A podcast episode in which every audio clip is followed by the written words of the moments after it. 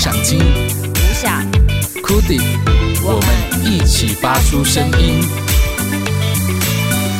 Hello，大家好，这里是 New Radio FM 九九点五，突然好想听，我是爱胡思乱想的主持人吴想，我是讲话很台但思想很国际的 Cootie。听音乐有没有什么用途呢？我一直觉得听音乐这个动作可以把我们最平凡的日常戏剧化。嗯，比如说我们在看电影或者是看电视剧，常常会看到一些特写的镜头。所谓特写，就是把一些细部的表情、情绪放大。那在这个时候，如果没有音乐来帮衬的话，整个场景其实会蛮尴尬的。那回归到我们的生活里面。嗯，比如说你早上起来梳洗之后，总是要吃早餐嘛。诶，Cootie，你平常吃早餐的时候，你会做其他事情吗？第一餐的时候就是打开手机看一下今天的新闻嘛。对，所以 Cootie，你平常吃早餐的时候，你会配的东西就是新闻，对吧？我们一般人吃早餐的时候都会看个新闻，所以我们耳朵里面输入的东西通常就是新闻的口白。假设哦，我们今天让耳朵输入一些哦，巴萨诺瓦曲风的歌。诶，不过我这边需要解释一下，Cootie，你可以白话解释一下什么叫做巴萨诺瓦的曲风吗？它是一种爵士乐，那它听起来特别的慵懒，非常的放松，但它还是保持着拉丁音乐的热情。呃，国内。王若琳，像这位歌手，他就在他过去的专辑有几首这样子的歌。那呃，全世界来讲的话，最有名的是小野丽莎。哦，对，所以像我们的早餐时间虽然只有短短的半小时，如果有这样一首歌在你吃早餐的时候播放，可能会让你的这个早餐时间更有仪式感。OK，我觉得这是听音乐的一种，嗯，你可以说是功能也好，也可以说是疗愈也行。另外，我觉得啊、听音乐呢可以切换我们平常的思维模式，比如说塞车的时候总是特别的烦躁嘛，我们这时候可以来播一点音乐来改变自己的焦虑的心情。Cootie，你有遇过塞车的时候，然后你找一些音乐来听的时刻吗？我以前其实试过好几种不一样的音乐。嗯，因为我以前会听金属乐啊，金属乐，哇，是在塞车的时候听吗？就有尝试，不过就是可能会让自己更暴躁一点。对，所以年纪比较大了，就就是会去找一些编曲比较细腻的，或者是比较有值得参考性的这一种，来让自己的思绪转进去音乐里面，然后就比较不容易对塞车这样子的状况感到不开心。所以总结一下，我们刚才说的，听音乐可以把我们平凡的日常更戏剧化一点，也可以切换我们的感官，转换我们的情绪。现在有没有什么歌是在人类社会里面已经变成符号的歌曲？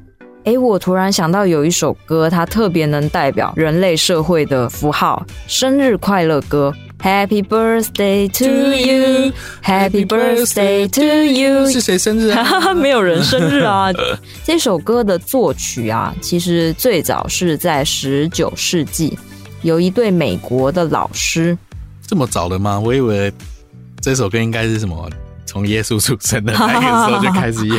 对，其实蛮晚出现的嘛。嗯，哦，当时是有一对美国的老师，然后他们是为了在课堂上。让学生打招呼而写的，所以当时这首歌并不叫做“祝你生日快乐”，而是叫做“祝大家早安 ”（Good morning to all）。对，所以当时的歌曲应该是这样子哦：“Good morning to you, Good morning to you”，就是它的第一个音只有一个。那 “Happy Birthday” 是在 “Happy” 的时候是那个是八分音符吧？一个音两个字，对，一个音。Happy Birthday 跟 Good morning to you。那后来祝你生日快乐这一首歌，这个歌词是怎么诞生的呢？其实这一段历史是比较模糊，但是在二十世纪的时候，百老汇音乐剧上面居然演绎了这一首歌，作曲是一样的，但词被换成了生日快乐，就是我们现在听到的这个版本。还有没有什么歌也是等同于生日快乐歌这样的地位？嗯，结婚进行曲。哦，对，就是那个进场的时候，不是都会有噔噔噔噔噔噔噔噔。这首歌我之前有查过，它的歌名其实叫做不是叫做结婚进行曲，是叫做婚礼合唱。然后这首歌是也是起源于十九世纪，它是来自于一个歌剧叫做《罗恩格林》，是德国的作曲家做的。还好不是又是美国。对，所以又是一个西方世界传过来，然后成为全人类非常通用的一首有用途的歌曲。哇，真的是文化入侵。对。哎，刚才我们不是有提到“祝你生日快乐”这首歌是来自于百老汇的音乐剧吗？嗯，听众知道音乐剧跟歌剧的差别在哪里吗？其实音乐剧跟歌剧就有一点点像是流行音乐跟声乐的差别。在歌剧里面，它更重视的是你的声音、歌唱的表现；但在音乐剧里面，它是属于比较像是多种表演艺术的综合体，比如说舞蹈、声乐、戏剧、舞台美术，全部是混合在一起，融合成一个音乐剧。相对歌剧来讲，比较通俗一点。那像歌剧的唱法，通常会比较偏古典，比较美声一点。那音乐剧的唱法相对之下就流行很多，所以这是音乐剧跟歌剧的一个差别的补充。回归来谈谈，突然好想听这个节目会以什么样的形式来进行呢？什么形式呢？其实我们现场有两个签筒哦。那这个签筒，一个是场景，一个是事件。怎么说？比如说我们在第一个签筒里面可能会抽到，嗯、呃，高山。在第二个签筒里面可能会抽到跳舞，那合起来就是你在高山上面跳舞，好奇怪的样子。对，我们为什么要设定这两个签筒？目的就是为了在这样一个场景加事件情况下，你会突然好想听什么歌。对，我们想要做一个跟生活上的一些连接，在一个你没有预料到的啊、呃、情境下，所以场景加事件会等于怎样的流行音乐？这是突然好想听的节目进行模式。OK，那我们今天的话题是在漫长的车程里，你会想听什么歌？我们平常开车有各种原因会导致我们就是车程很长，也许是你在嗯、旅行，从高雄开到台北，或者是你遇到塞车堵车了，嗯。那我们今天的签筒就会这样设计，呃，刚才不是说有场景那个签筒吗？嗯，因为我们已经设定在车子里了，所以这个第一个签筒就是在抽你是坐在正驾驶，还是副驾驶，还是你是坐在后座？哦、对，我们等一下可能就库迪先来抽，对吧？OK，所以在等一下歌曲播放之后，我们就要来开始进行这样的一个场景加事件会等于什么样的流行歌曲。那现在要来分享一首歌，是阿四与林宥嘉的《致姗姗来迟的你》，这是收录在二零一六年《我愚蠢的理想主义》这张专辑里面。也不介意这次先擦肩而过，吃一人份的饭，刷一人份的碗，真的我并没有觉得人份的街。买一人份的答案，真的我并没有觉得孤单。我相信你正在与我相遇的路上马不停蹄。所以当我拥抱整个世界的孤寂，也相拥抱着你。我不介意你慢动作，也不介意这次先擦肩而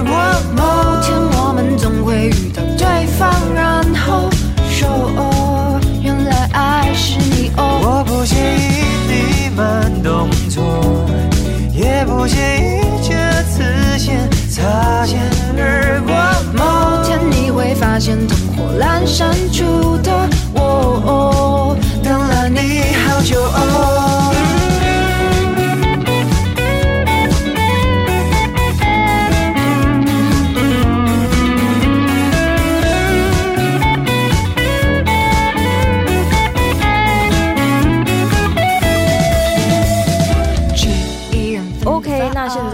来进行抽签啦，我们就从库迪开始吧。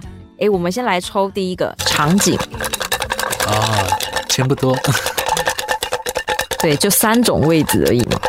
抽出来跟大家念一下，你抽到什么？副驾驶。副驾驶哦，所以好，我们现在定了，库迪现在正坐在副驾驶上。那现在要来抽情境哦，就是说你现在在车里面副驾驶，那跟你坐在车里面的人有谁？你们正在发生什么事呢？你的潜在大客户。哦，哦，所以是说现在库迪坐在副驾驶座上，然后车子里面有库迪的潜在大客户。哇，那这个感觉蛮紧张的，就是。你要想办法在一个漫长的车程里面，让他至少对你这个人有好印象，进而对你的公司有好印象吧。嗯，哎，库迪，你以前其实也不是音乐人，对不对？对啊，以前也有做过其他很多不同的工作，就像阿四一样嘛。就是、你也是朝九晚五吗？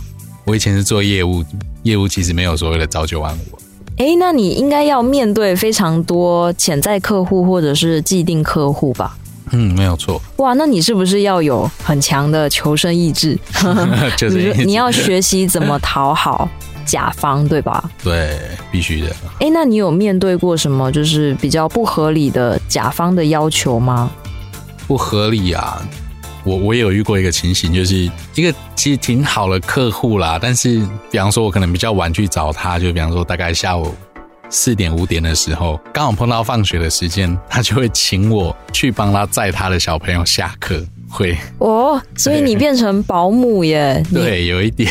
所以他是会打给你，然后告诉你说：“不好意思，可以帮我载一下我的小孩，这样子吗？”他有时候会突击，就是因为我刚到他店里，嗯，然后突然说：“哎，你怎么这么刚好来了？那不然你帮我去载一下我小孩。”哎，可是这样那个小孩不会觉得你是怪叔叔吗？就是觉得你是要来拐走他的吗？能这么要求，其实也已经相当有信任关系，对你非常的信任。对啊，其实像之前我觉得遇到最扯的一个情形，他这个不是不合理的要求，但是我会觉得，其实我当业务当的还不错，就是他已经可以把存折跟印章交给我，请我去帮他领钱给他。哇哦！所以其实你要卷款逃走也是可以的吗？对，呃，是啦，但是可能会变通缉犯之类的。哇，看来你做业务做得不错啊！为什么跑来玩音乐啊？人总是都有梦想与追求的嘛。哎，那我我好奇哦，就是你是怎么建立跟这些客户之间的信任感呢？为什么他们会这么，比如说把小孩交到你手上，把存折交到你手上，这需要蛮大的信任吧？你是怎么做到的？就其实我自己当业务会觉得，你要跟他交朋友是一件很难的事情，嗯、因为你本身就是一个。呃，带着一个利益关系，对，去跟他见面的嘛。你是希望他买你的东西，对吧？当然没有错。对，那他也知道你是这个企图。对，对，所以在第一步的时候，总是他的防备心总是很重的。然后这是最难的方式，但是只要他愿意放，就是对你敞开他的心房，就是把你当成朋友了，那在往后的经营非常的顺畅，就比较不容易出问题。像比方，比方被竞争对手抢走还是什么，这个情形就不容易发生了。哦，那你是怎么取得他们的信任的呢？比方说，像我记得有一次，有一个还不是那么熟的客户，有一次他说他要去看一个工地。工地是指施工的地方吗？就是他是个建商哦，那就是有一个案子，他在一个蛮知名的一个景点附近，叫我陪他去。对，然后就是他开着车载着我这样子，而且那一天是一个假日，就是没关系，反正我为了业绩，那我就假日我也陪他去这样子。嗯，然后想说，不然就去看一看，然后顺便去那边玩一下。然后就是大概要开车，大概开四个小时左右才能到那个工地。哦，对。所以在车上相处的时间还蛮长的。哇，这个尴尬了。所以车上就刚好就是有一个有你，还有那个客户这样子。对，就两个人。嗯，好尴尬呀。而且我跟他年纪差超多了。我我记得我当时才二十二十，反正刚当完兵没多久，对方已经五十快六十了。哇，那差了四十岁哦。都可以当我爸。真的。对，然后一路上虽然风景也不错，就是边聊天，但总是尬聊嘛。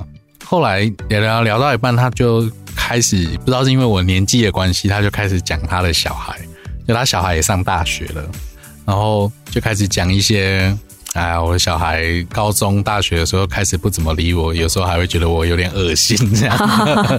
所以就是有一点父子的情节这样子。对，感觉现在很很常听到这种状况哦。哇，那这样子一个做爸爸的应该会心里蛮受伤的哦、嗯。对啊，主要是因为他因为工作的关系，他要养家嘛，那几乎所有的时间都投入在工作上面，就很忙嘛。那陪家人的时间也很少。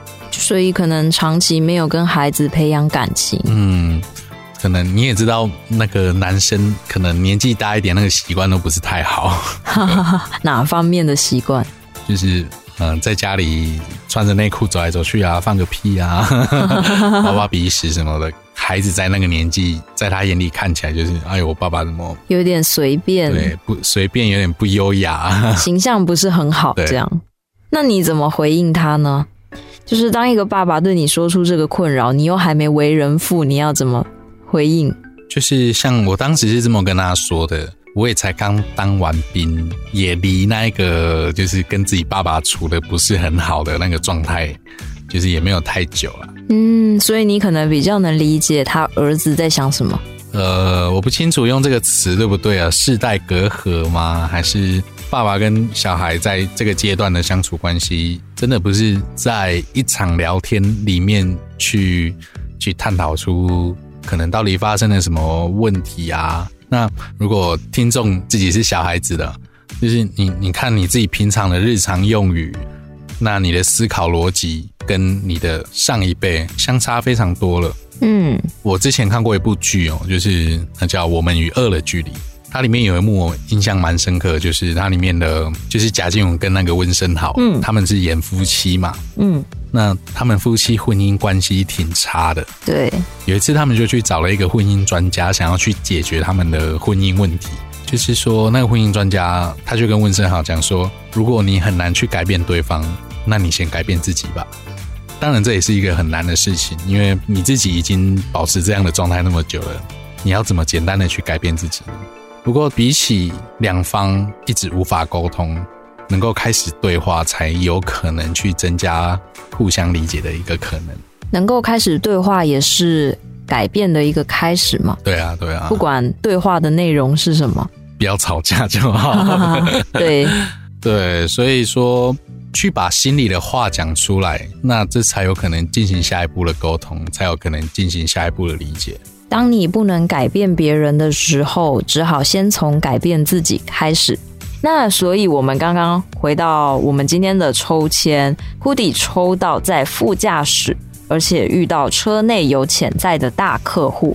那这时候你会选怎么样的歌呢？像刚刚这个故事里面，我们提到沟通，我觉得印象让我挺深刻的一首歌，它叫《Shall We Talk》。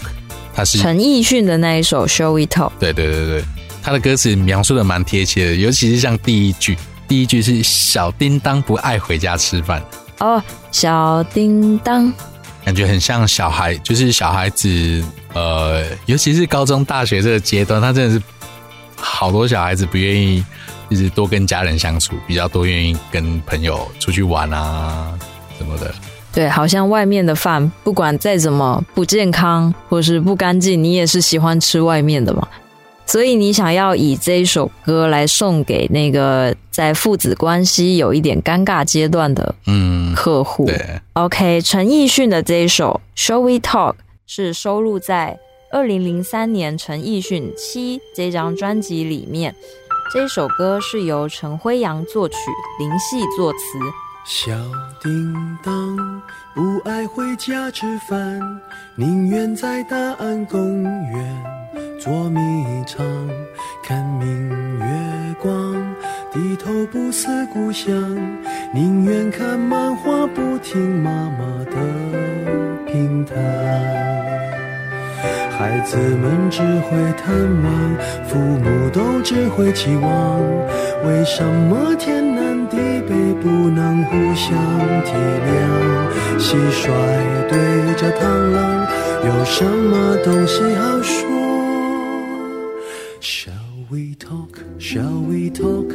好像过去牵着手去上学堂。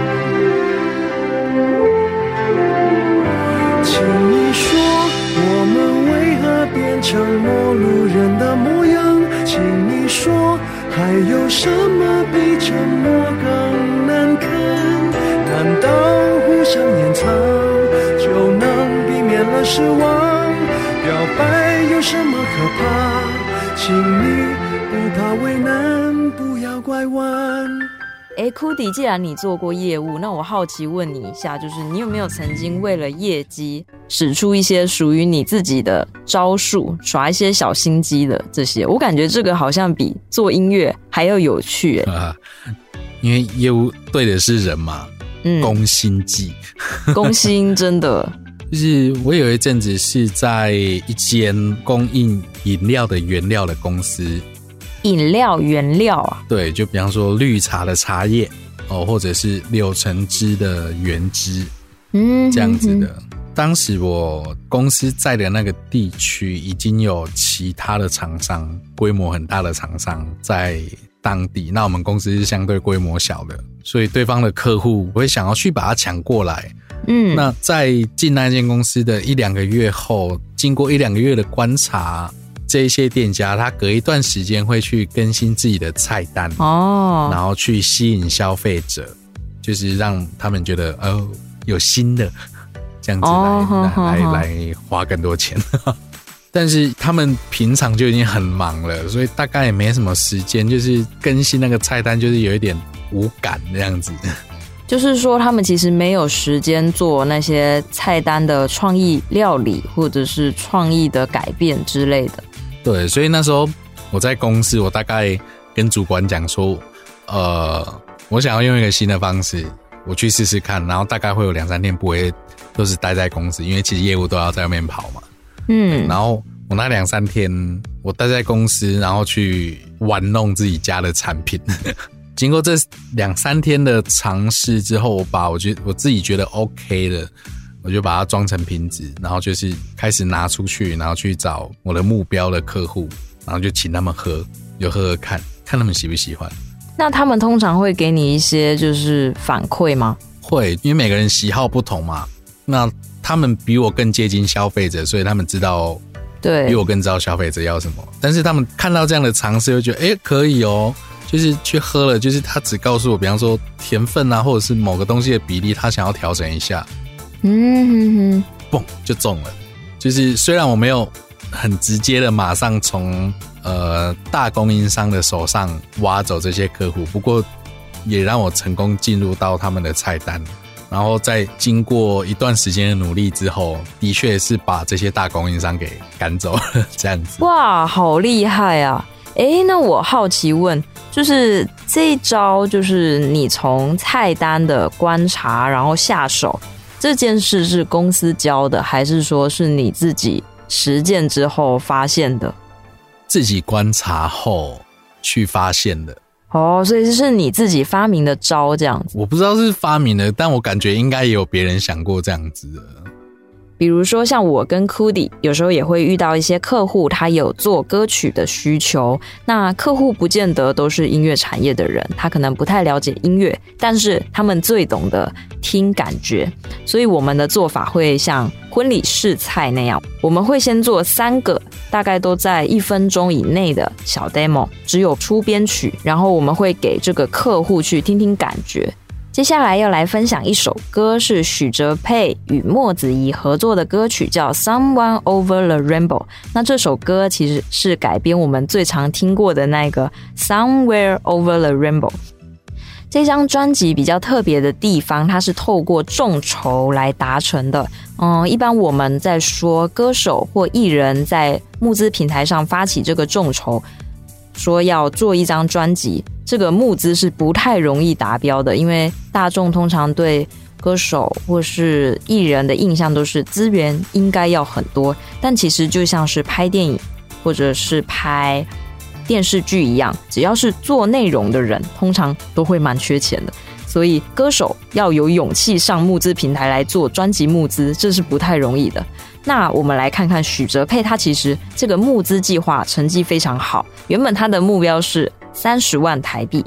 那最后他达标，在短短两个月的期间内达标是一百万台币，哇，非常的恭喜他。那最后这张专辑《失物之城》也入围了六个金曲奖项，非常的优秀哦。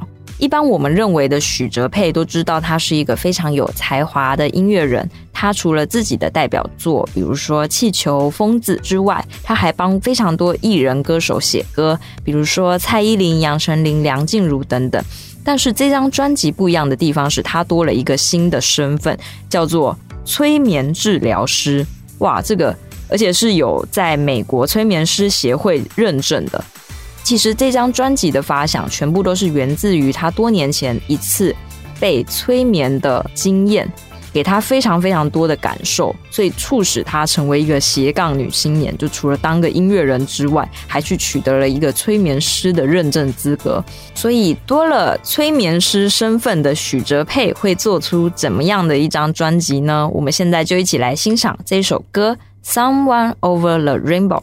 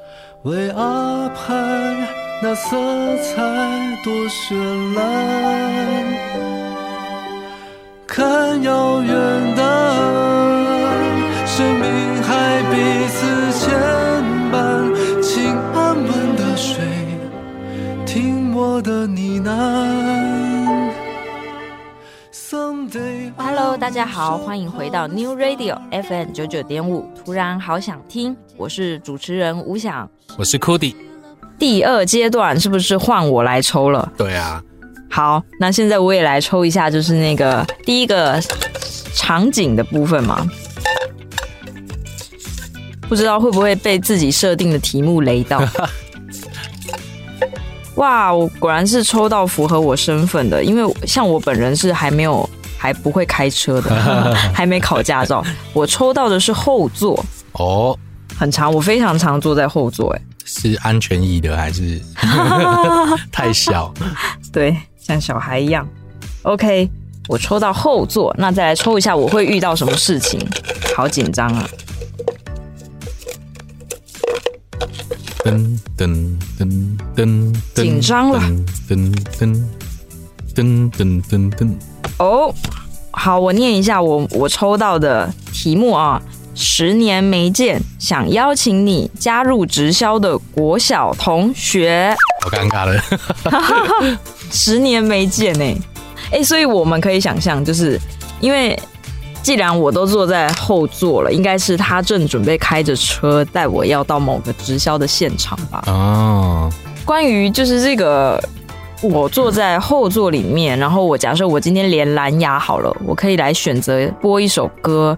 我可能会先播自己的歌，然后告诉他说：“哎，我现在在写歌，这样子在做音乐吧。”嗯，可能会先用我在写歌这件事情来，就是接招，不要让说整个话题太快就导入到那种开始要讲直销产品了，可能那个整个氛围就都不好了。就是去闪避，对，好歹分享一下，因为自己写歌，我觉得通常大家听到在写歌都会有蛮多疑惑或是好奇的，对，好像音乐人是一个稀有动物一样。哎 c o d y 你到目前为止啊，你有被推销过几种就是直销类的产品？我记得在建国商场附近，我遇到呃业务直接要推销你精装本，就是那种出版物的，卖书的吗？对，卖书的。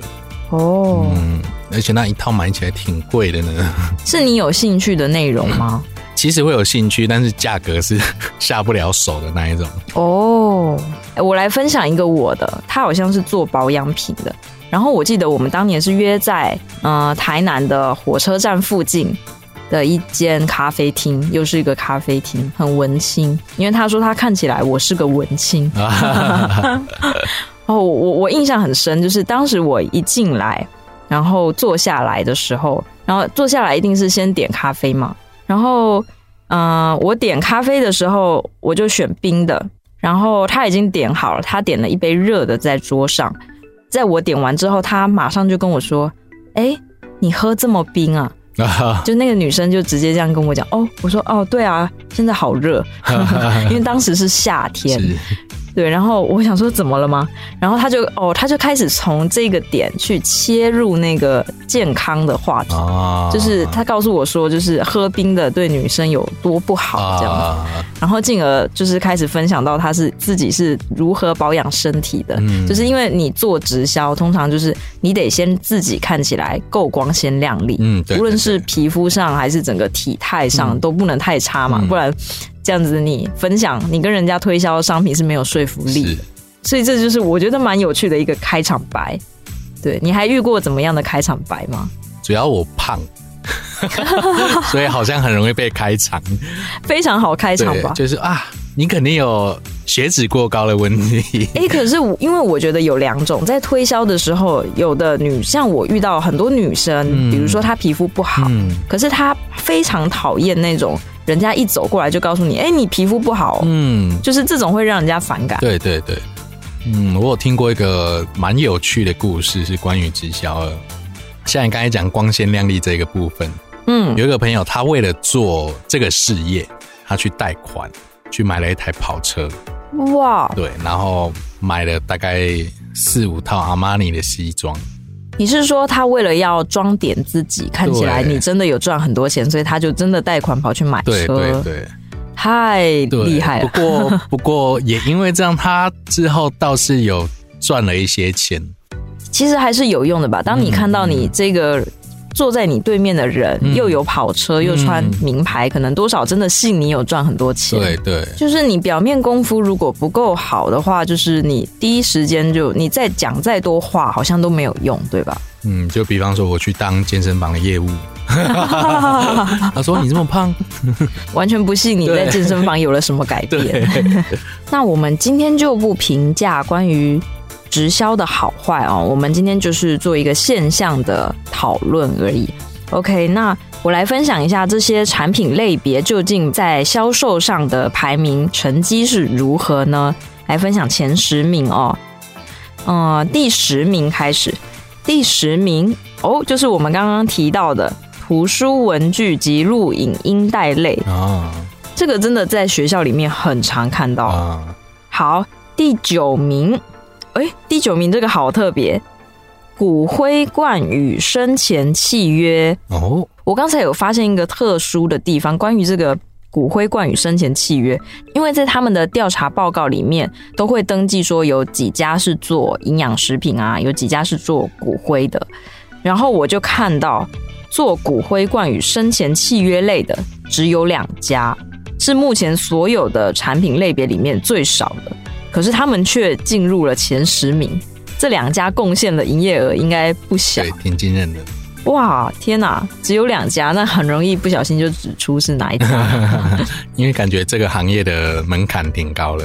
对啊，就是要做这一行是不太容易。嗯，好，这是第九名哦。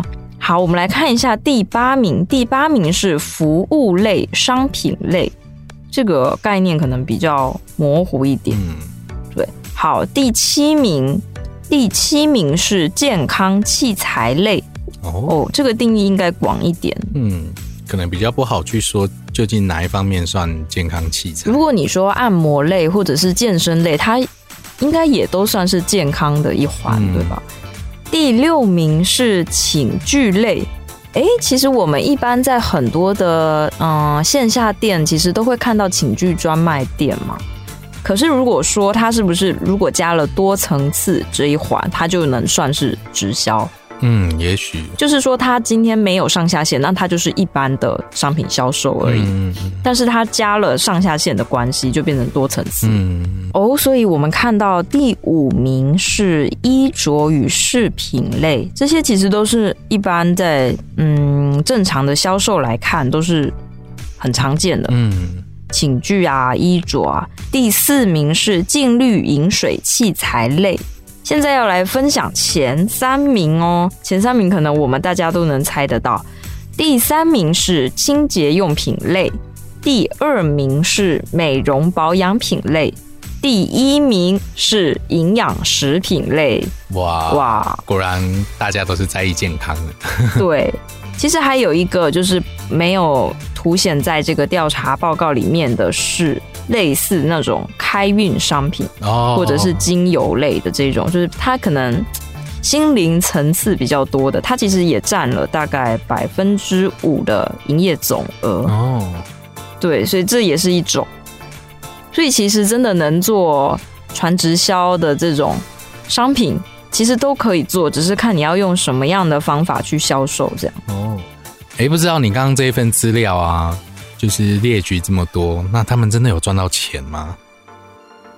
在那个那一份报告里面有说到，有曾经领取佣金、领取奖金的传销商，占所有的人数大概是百分之二十五左右。我写我我说一下，就是目前在一百零八年的传销商总人数是三百六十七万人。然后有领过奖金的传销商是九十四点九万人，哇，这比例有点悬殊。所以总共其实只有二十五趴的人在今年有领到奖金。嗯、好，这边还有一个很有趣的数据，是关于男性、女性从事传直销的比例，你猜？哦，未说先猜，女生肯定多。对，女生肯定多。女性传销商占总传销商人数的比重是百分之七十一，很高吧？这个数字跟男性很有差。那呃，在年龄上面，大多数是五十岁至五十九岁，第二多是四十岁至四十九岁。哦，所以还是年纪大的人可能会认为说，哦，虽然退休了，可能希望有个副业这样子。这些都是蛮有趣的调查，大家可以上公平交易委员会的网站上去观察一下。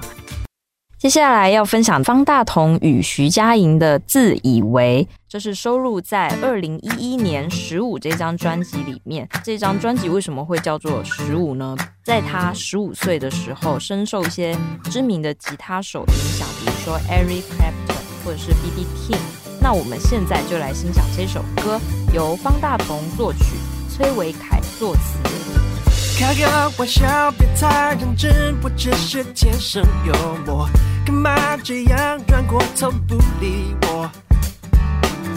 好吧，宝贝，是我哪里做错，说错加搞错，冷静一下，别发火，不要生气，我说一百次对不起，不要叹气。吵架什么了不起？我说男生的无所谓都是自以为，我们女生一回一回都在给你机会，请你别理由一堆，别再傻傻自以为，怎么学也不会，是误会，是输罪，是你不对。欢迎回到 New Radio FM 九九点五，突然好想听。哎，我们现在抽了两支签了，对不对？对。库迪再来，这个时间有限嘛，再大概可以再抽个一轮吧，哦，可以再抽一次。好，有点不想面对。哈哈哈哈，接下来会抽到什么呢？嗯，我先抽位置。对，先抽车里面的位置。我看看哦，又副驾驶，又是副驾驶，今天就是不让你开车。看看事件，你的妈妈加你的太太，两个人有婆媳的尴尬心结呢？哇，在这一个狭小的那个空间里面，大家坐在一起，真的蛮尴尬的。哇，尬爆了！所以我们来想象一下，Cudi 他现在坐在副驾驶座上，然后可能有人开车，但是这个车子里面现在是有他的老婆跟。Cudi 的妈妈，嗯，并且这两个人有一点尴尬，在这么尴尬的情况下，Cudi 该怎么选歌呢？这个事情好像也不是一首歌可以解决的哈，就感觉尴歌是不能化解尴尬的，对，但至少可以填补一些些空白啊，嗯、就是没有对话的时间。嗯，对，其实讲到婆媳问题。我觉得婆媳之间应该是非常的不熟吧，就是比方说，我妈肯定觉得跟我比较熟一点，但是会跟我的太太，就是比方说新婚的时候，哎呦，陌生人，可能不自觉就是把太太会当做是家里的外人，对，感觉很常听到这个说法。就是整个家里就我一个外人这样子，所以像我觉得，像我们刚才一开始提到爸爸跟儿子之间会有世代的隔阂，那爸爸跟儿子况且都有世代的隔阂了，那对于媳妇之于我的妈妈来讲，肯定是更陌生的。对，就是想象一下，你跟你的老公只有你们两个在车上的时候，你们可以天南地北的乱聊一通，就是比方说，等一下想要去哪个百货公司买个什么东西呀、啊。或者是哪一天你发现了你的同事 跟你的课长有一腿之类的这一种聊天话题，这种八卦呀，想要买什么东西的话题，真的不能在婆婆在的时候讲，对，有一点尴尬。感觉婆婆听了会惊为天人。她可能会有产生两个印象：第一个是你这个太太有点八卦；第二个是你这个太太有一点拜金。但其实这些也有可能是在新婚的时候彼此之间的一个互相在打量对方的。心态啦，也许很久了。如果时间已经过很久，也许就没有这个对尴尬。刚见面的时候都会有个评分系统这样子，对，很很自然的嘛。大家对于第一印象，就是你自己待在那里都会很紧张。那身为婆婆，肯定也有她的紧张，嗯，怕自己的家里给你的呈现不太好之类的。对，所以说像在车上这样子。如果有婆婆在，你可能一开始你还是得尬聊，但可能尬聊中是终究还是尴尬收场这样子。主要是我自己也还没结婚啦，所以可能我聊这个话题有一点不太 OK。但是我们可能都聊不深，对。但我们就是作为一个年轻人的观察，这样。嗯，讲一下发生在我朋友身上的故事。嗯，强者我朋友，通常老公在开车的时候，大家想一下，就是你是太太。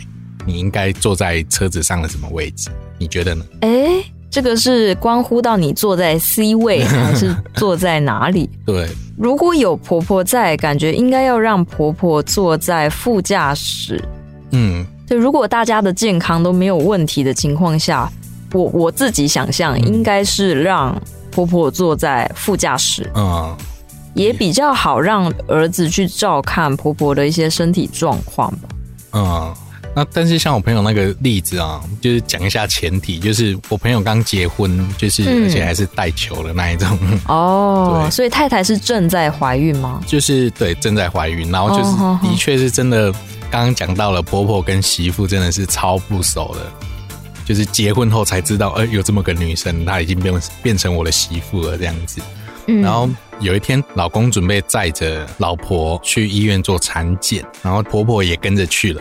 然后我朋友先上了车，准备先先发动车子嘛，他也没有去在意说，刚刚我们讲到就是副驾驶应该要坐谁。结果老婆跟婆婆同时把手伸到了那个副驾驶的门上面去，超尬。然后两个，哎，这个有几个状况哦，一个是搞不好是婆婆要帮太太开门。还是说两个人就准备要去坐副驾驶了？感觉是都要去坐副驾。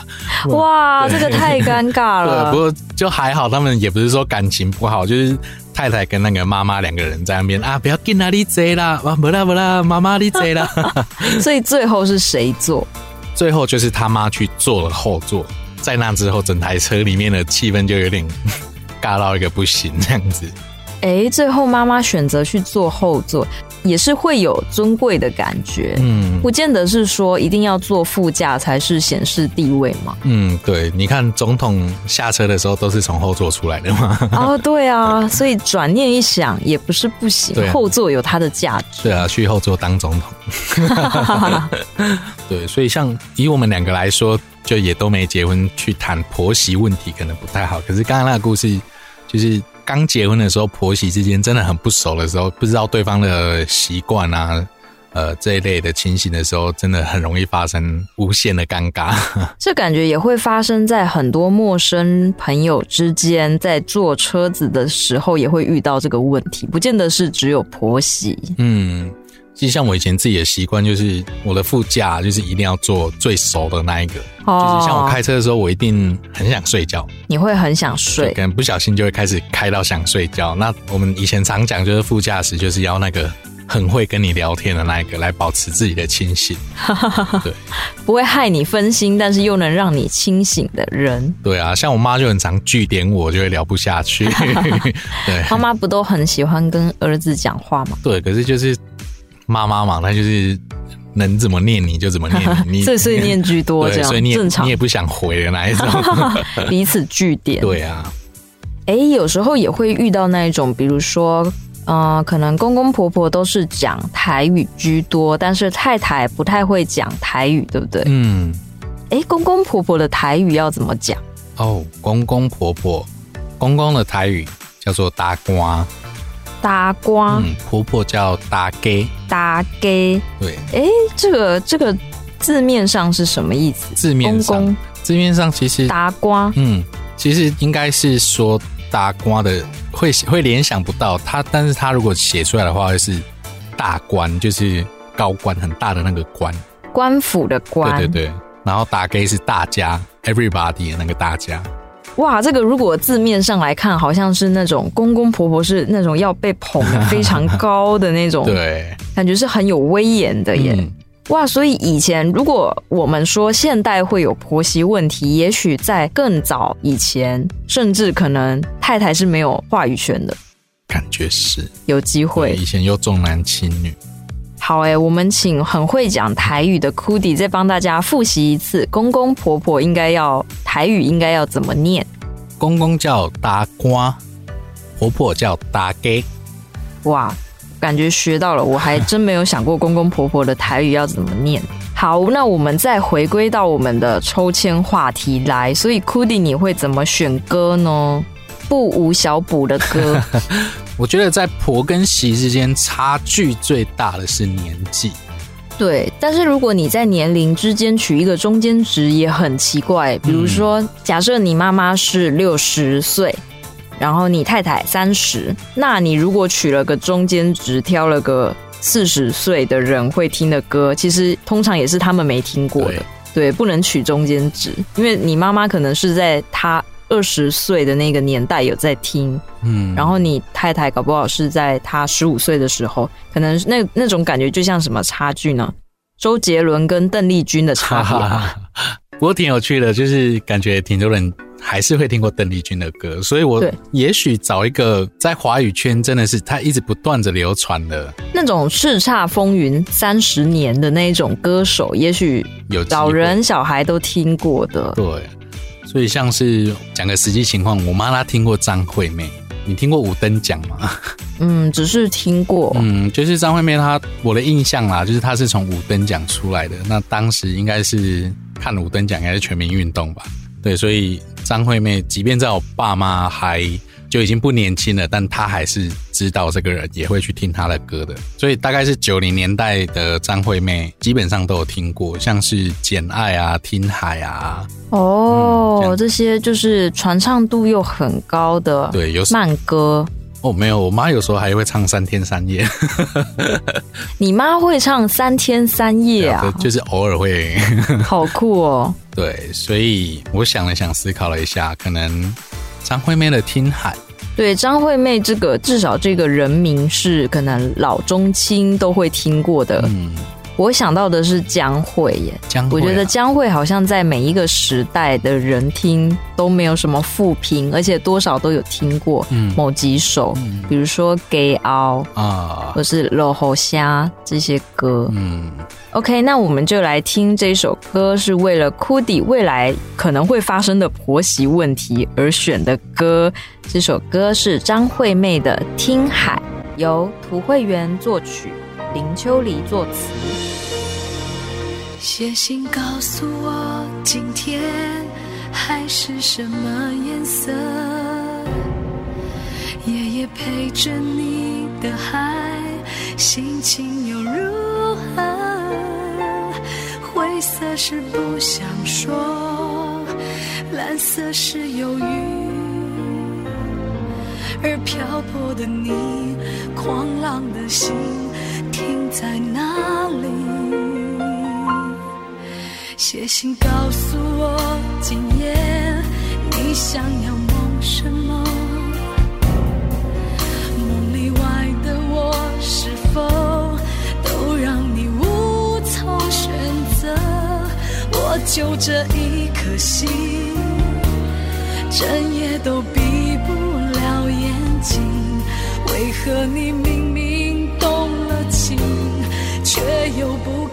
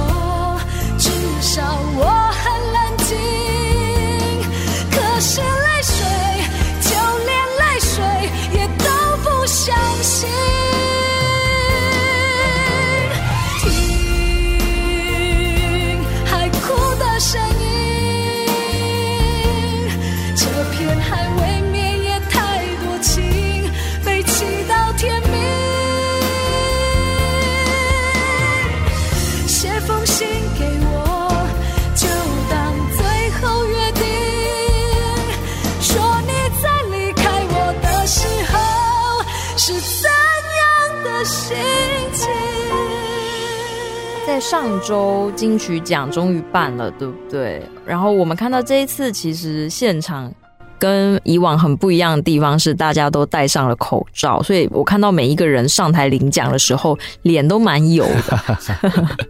对，然后其实整个现场也看不太到谁是谁，这样，除非他在他的口罩上有没有有贴那个人名的那个胶带。我看到有些人有贴，哦、有些人没有贴，嗯，对，所以这是一场蛮特别的金曲奖，嗯、就是也延后办了嘛，因为以往应该是每年的六月举办，啊，那今年就是到十月举办这样子。嗯、那我们现在要来分享一首歌，就是阿豹的，也就是在今年拿到了年度歌曲奖的。Thank you 这一首歌都是由阿豹来作词作曲，他这一整张专辑都是台湾族语哦。那我觉得值得一提的是，这首歌的编曲是 Disparity，他是一个非常年轻的编曲师，曾经拿过第八届金音奖最佳电音专辑以及最佳电音单曲。那节目的最后，我们就来欣赏这一首歌 Thank you。好，那我们下一次再见啦！各位记得开车的时候想一想，在不同的情境下，你应该要播什么样的歌来扭转现场的尴尬。那我们今天的节目呢，就到这里结束啦，拜拜。拜拜。